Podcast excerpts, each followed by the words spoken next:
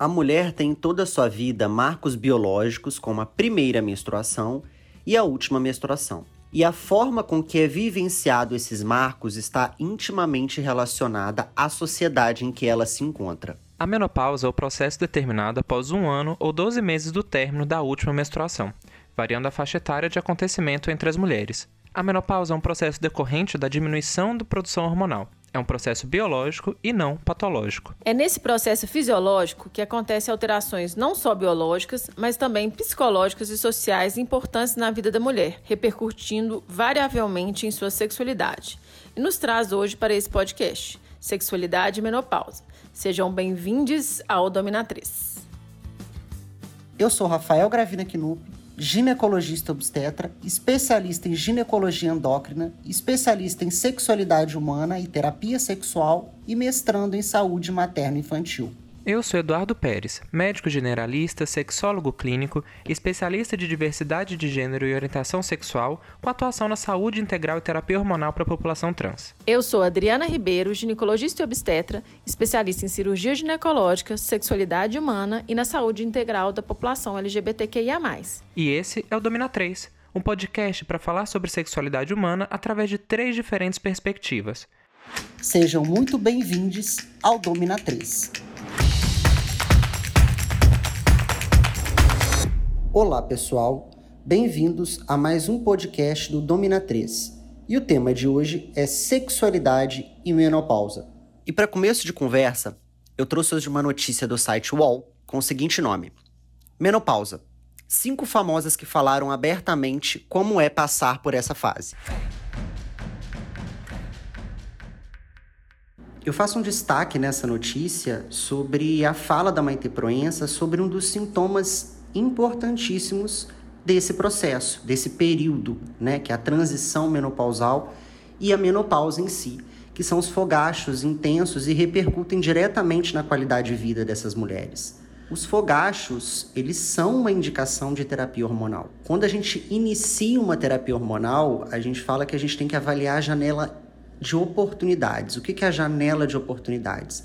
É aquele período em que seria benéfico a realização da terapia hormonal, onde ela apresenta mais benefícios do que malefícios.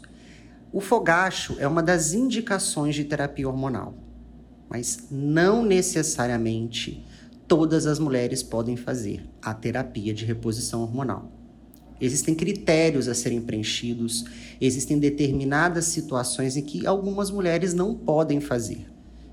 E existem determinados sintomas que não são indicações de terapia hormonal. A alteração da libido, muito falada, é uma delas. Cada mulher vivencia a menopausa de uma maneira diferente, vivencia os sintomas de graus de intensidades diferentes, nem todas terão os mesmos sintomas e também nem todas estarão aptas a fazer a terapia hormonal. Essa questão toda vem da ideia errada de que a terapia hormonal vai manter a paciente eternamente jovem.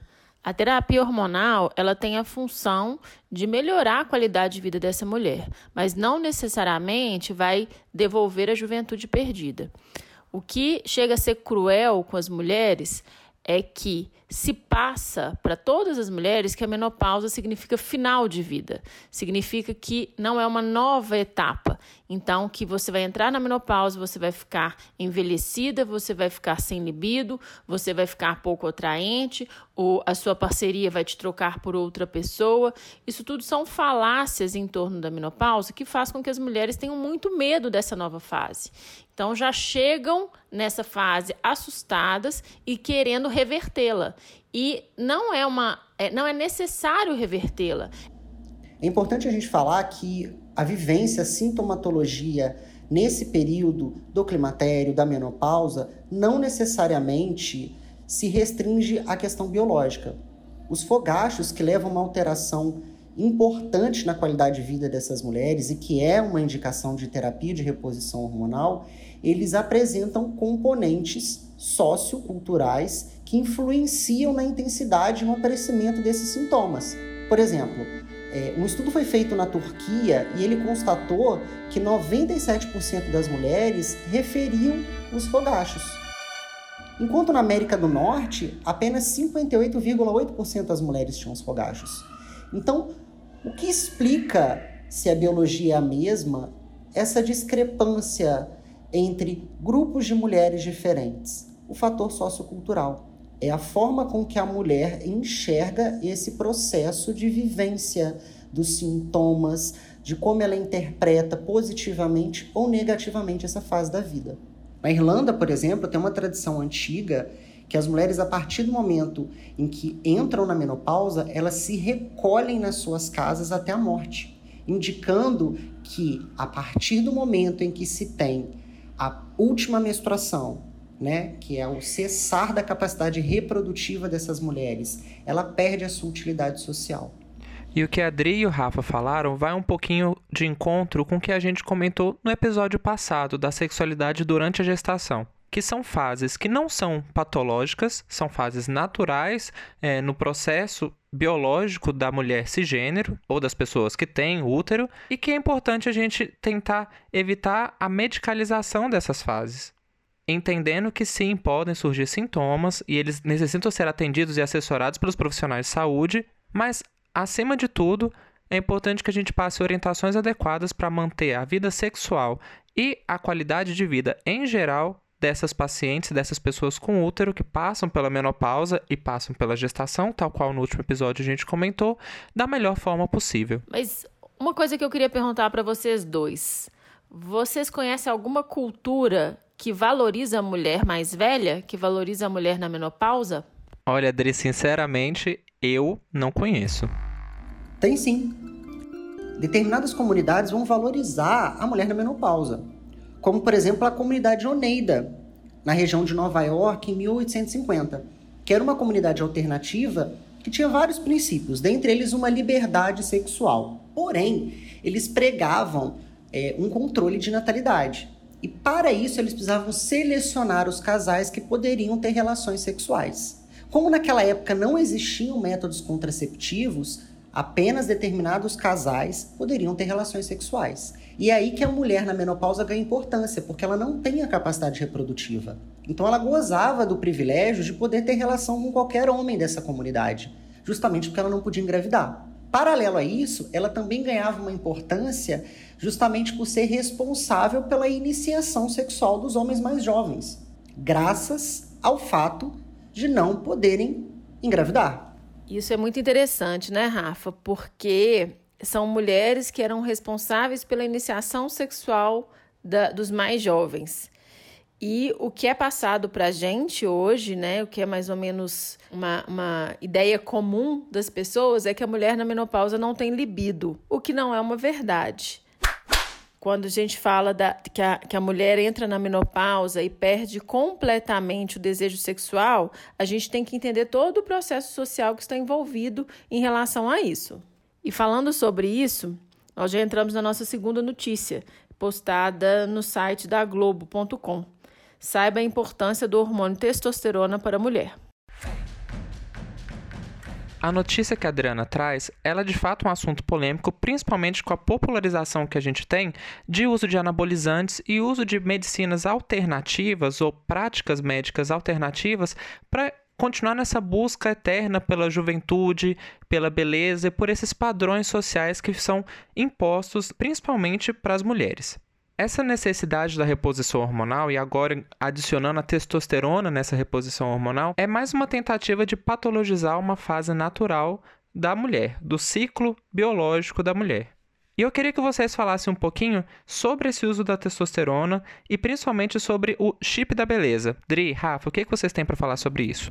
Edu, quando a gente fala de testosterona, é algo muito sério.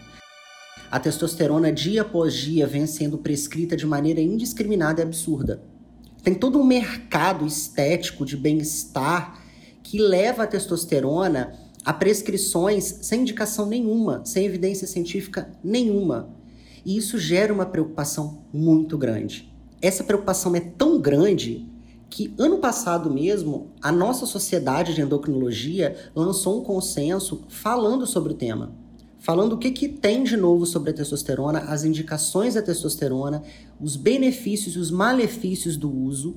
E não foi só aqui no Brasil, não. internacional também. A Sociedade Norte-Americana de Menopausa, junto com várias outras sociedades, como a Sociedade Europeia de Menopausa e Andropausa, é, o Colégio Australiano, a Federação Latino-Americana de Menopausa, todos eles elaboraram um consenso falando sobre o cuidado que se deve ter e tudo que se tem até o momento sobre o uso da testosterona.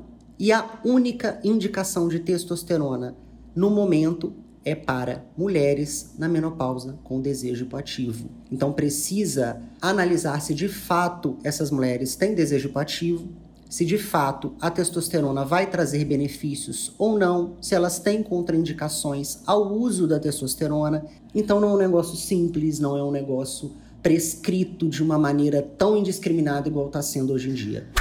É, o uso indiscriminado da testosterona é super preocupante. E em relação ao chip da beleza, as pessoas têm que entender que chip da beleza chama-se personalidade e inteligência. Se você não tiver esses dois chips, não vai adiantar.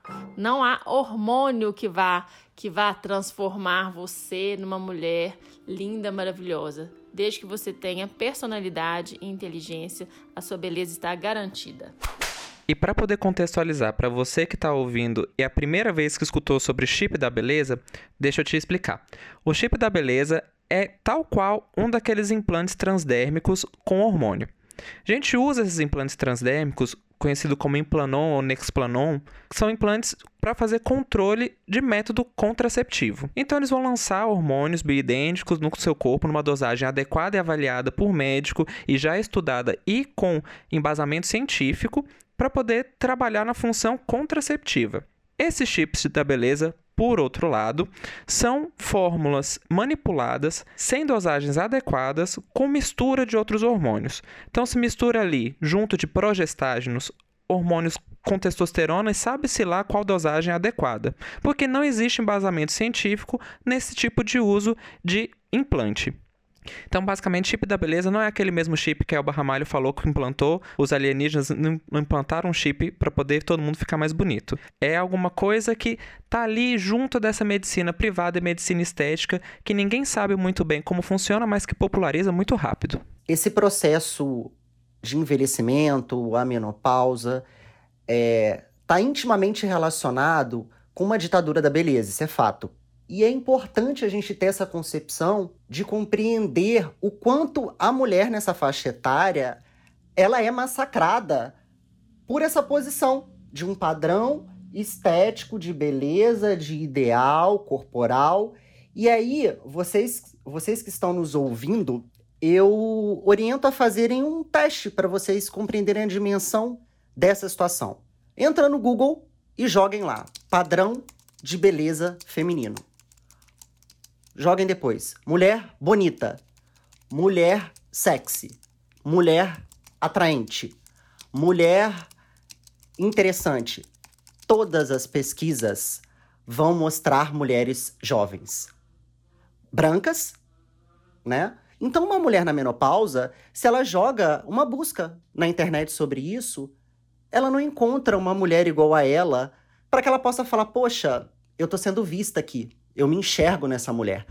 Então isso é muito impactante quando a gente faz uma análise e se coloca na posição dessas mulheres. O quanto a sociedade modela um padrão feminino e as outras mulheres que não estão nesse padrão, elas tentam a todo custo alcançar. E é nisso que a indústria da beleza, da estética, consegue o seu mercado. Uma coisa que é fato é que se a mulher descobre o seu valor real, muita empresa de cosméticos e muita empresa farmacêutica vai é, reduzir bastante sua venda, né? Que o, o dia que a mulher perceber o seu valor, essas, essa empresa e essa ditadura da beleza vai reduzir bastante. E aproveitando o gancho de padrão de beleza, como ele afeta mulheres que já passaram do período da menopausa e essa indústria em geral, a indústria da beleza e a indústria da mídia ao redor da mulher, eu quero puxar para a próxima notícia, que é sobre o discurso da Madonna no prêmio de 2016 que ela recebeu como Mulher do Ano da Billboard. Para quem vive em Marte e não sabe quem é Madonna, ela é simplesmente a rainha do pop desde eternamente. E eu digo eternamente porque desde que eu me conheço por gente, eu sei que Madonna está lançando música e está se mantendo no mercado. E ela reconhece nesse discurso que para se manter relevante na indústria, ela teve que superar todo o preconceito contra ser uma mulher sexualmente positiva e ser uma mulher poderosa dentro da indústria da música. Prova é do próprio discurso que ela deu ao receber esse prêmio, o qual eu vou parafrasear aqui. Não há regra se você é um garoto. Há regra se você é uma garota. Se você é uma garota, você tem que jogar o jogo. Você tem permissão para ser bonita, fofa e sexy, mas não pareça muito esperta, não haja como se tivesse uma opinião que vá contra o status quo. Você pode ser objetificada pelos homens e pode ser visto como uma prostituta, mas não assuma e se orgulhe da vadia em você. E não, eu repito, não compartilhe suas próprias fantasias sexuais com o mundo. Seja o que homens querem que você seja e mais importante, Seja alguém com quem as mulheres se sintam confortáveis por você estar perto de outros homens. E por fim, não envelheça, porque envelhecer é um pecado. Você vai ser criticada e humilhada e definitivamente não tocará nas rádios. Esse discurso da Madonna, né, um discurso épico, ele, ele tem uma crítica muito interessante, né? É, na fala dela, ela, ela verbaliza o quão é mal visto o processo de envelhecimento da mulher, né? É, a Madonna ela sempre foi criticada a vida inteira sobre qualquer é, decisão, tanto profissional quanto pessoal, é, que ela tomava. Madonna foi criticada pela maternidade mais tardiamente. Madonna foi criticada pelos seus relacionamentos, inclusive por se envolver com homens mais novos, como se isso fosse um, uma, que, uma quebra do padrão, né? Uma, uma... É porque isso é visto como se fosse um crime, né? Como se fosse algo muito errado. A mulher mais velha que começa a namorar um homem mais novo é a mulher que está desesperada, é a mulher que está pagando por companhia. E a sociedade vê com muito mais tranquilidade um homem que namora uma menina mais nova. E nesse caso, desse casal com o homem mais velho, da menina mais nova, é a menina que é interesseira, que está interessada no dinheiro do homem mais velho. Então, no final, a menina, a mulher é sempre errada. E isso que a Madonna falou e que a gente está criticando, dessa crítica e dessa invisibilidade da sexualidade da mulher mais velha, é reproduzido inclusive em casais lésbicos. Existe um grande mito da morte sexual da mulher lésbica. Duas mulheres lésbicas, depois de determinada idade, ou depois que passam, inclusive, por seus períodos de peri e menopausa, que elas não, não têm mais desejo ou envolvimento sexual entre elas. Primeiro, porque se imagina que o sexo lésbico é um sexo alienígena que ninguém se preocupa em entender. E segundo, que essa ideia importada dessa visão heteronormativa de que as mulheres, após a menopausa, perdem completamente sua libido e seu interesse sexual, principalmente por causa da dificuldade de poder ter alguma relação penetrativa, considerando então, inclusive, que todas as mulheres, inclusive mulheres em relacionamentos lésbicos, têm penetração em todas as suas relações sexuais. Quando a gente fala de menopausa, é importante a gente falar de uma situação que repercute muito sobre as pessoas com vagina, que é a síndrome geniturinária, que anteriormente era chamada de atrofia vulvovaginal, e aí, através dos estudos que perceberam que é uma coisa muito mais ampla e muito mais complexa, denominou-se de síndrome geniturinária, que é inclusive umas indicações, uma das indicações de terapia hormonal é, na menopausa. E aí, com a queda dos hormônios da menopausa, esse processo vai refletir diretamente na vagina, ela se desenvolve, ela tem essa rugosidade, essa lubrificação, essa manutenção da flora vaginal através desse hormônio. Na menopausa, esse hormônio vai cair e vai diminuir o efeito dele na vagina. Com isso, a vagina vai ficar mais friável, mais sensível, mais fina, favorecendo o aumento de infecções urinárias, favorecendo a uma dor, porque você tem um atrito ali, uma pouca lubrificação. Então, a síndrome geniturinária, ela tem um impacto muito grande na sexualidade das pessoas com vagina. Existem diversos tratamentos, principalmente à base de medicações tópicas. Então, você tem os hidratantes, você tem os estrogênios, você tem os lubrificantes, você tem o laser, que começou há pouco tempo atrás, né, então ainda carece de mais estudos, mas que vem até o momento apresentando bons resultados e sendo aplicado em alguns centros de pesquisa, existem diversas alternativas, têm bons resultados para que tenham uma, uma melhor qualidade de vida. Então, sempre que tiver dor na relação sexual, procure o um profissional de saúde para começar o tratamento o quanto antes. A sensação de uma pessoa que está tendo relação com atrofia vaginal é a sensação de ter relação com ralador de queijo. É um, uma sensação insuportável. Só que na sociedade é muito enraizado que é, o sexo penetrativo pode ser doloroso, mas ele não precisa ser doloroso. Então, caso comece a sentir desconforto na relação sexual, procure um profissional de saúde para melhorar sua qualidade de vida. E acima de tudo, é importante a gente ressaltar que nem toda ação sexual necessita penetração e nem toda menopausa vai causar exatamente os mesmos sintomas, porque para cada pessoa que passa pela menopausa, os sintomas vão variar. Se alguma pessoa com vagina que você conheça passou pela menopausa e teve essa síndrome geniturinária, ou que a gente conhece como atrofia vaginal, não quer dizer que necessariamente você terá. É importante sempre estar acompanhando com um profissional de saúde, sempre informar sobre a sua saúde sexual e poder conversar e aprender melhor sobre novas práticas sexuais e como variar nessas práticas para poder, inclusive, fugir de situação desconfortável, tal qual a Adri falou, dessa sensação de transar com ralador de queijo. E finalizando o nosso episódio de hoje, eu queria deixar aqui uma dica de filme super gostoso de assistir, que ele é chamado Elsa e Fred, que é um casal na terceira idade vivendo a sua sexualidade de maneira plena. Espero que vocês tenham curtido nosso conteúdo e aproveite para seguir nossas redes sociais. E claro, não deixe de acompanhar nossos episódios aqui pelo Spotify e agora demais redes de streaming também pode ser escutado pelo iTunes. Semana que vem a gente volta com mais conteúdo para falar sobre sexualidade e patriarcado. Até Siga mais. nosso Instagram, podcast Domina 3 e no nosso site www.podcastdomina3.wordpress.com.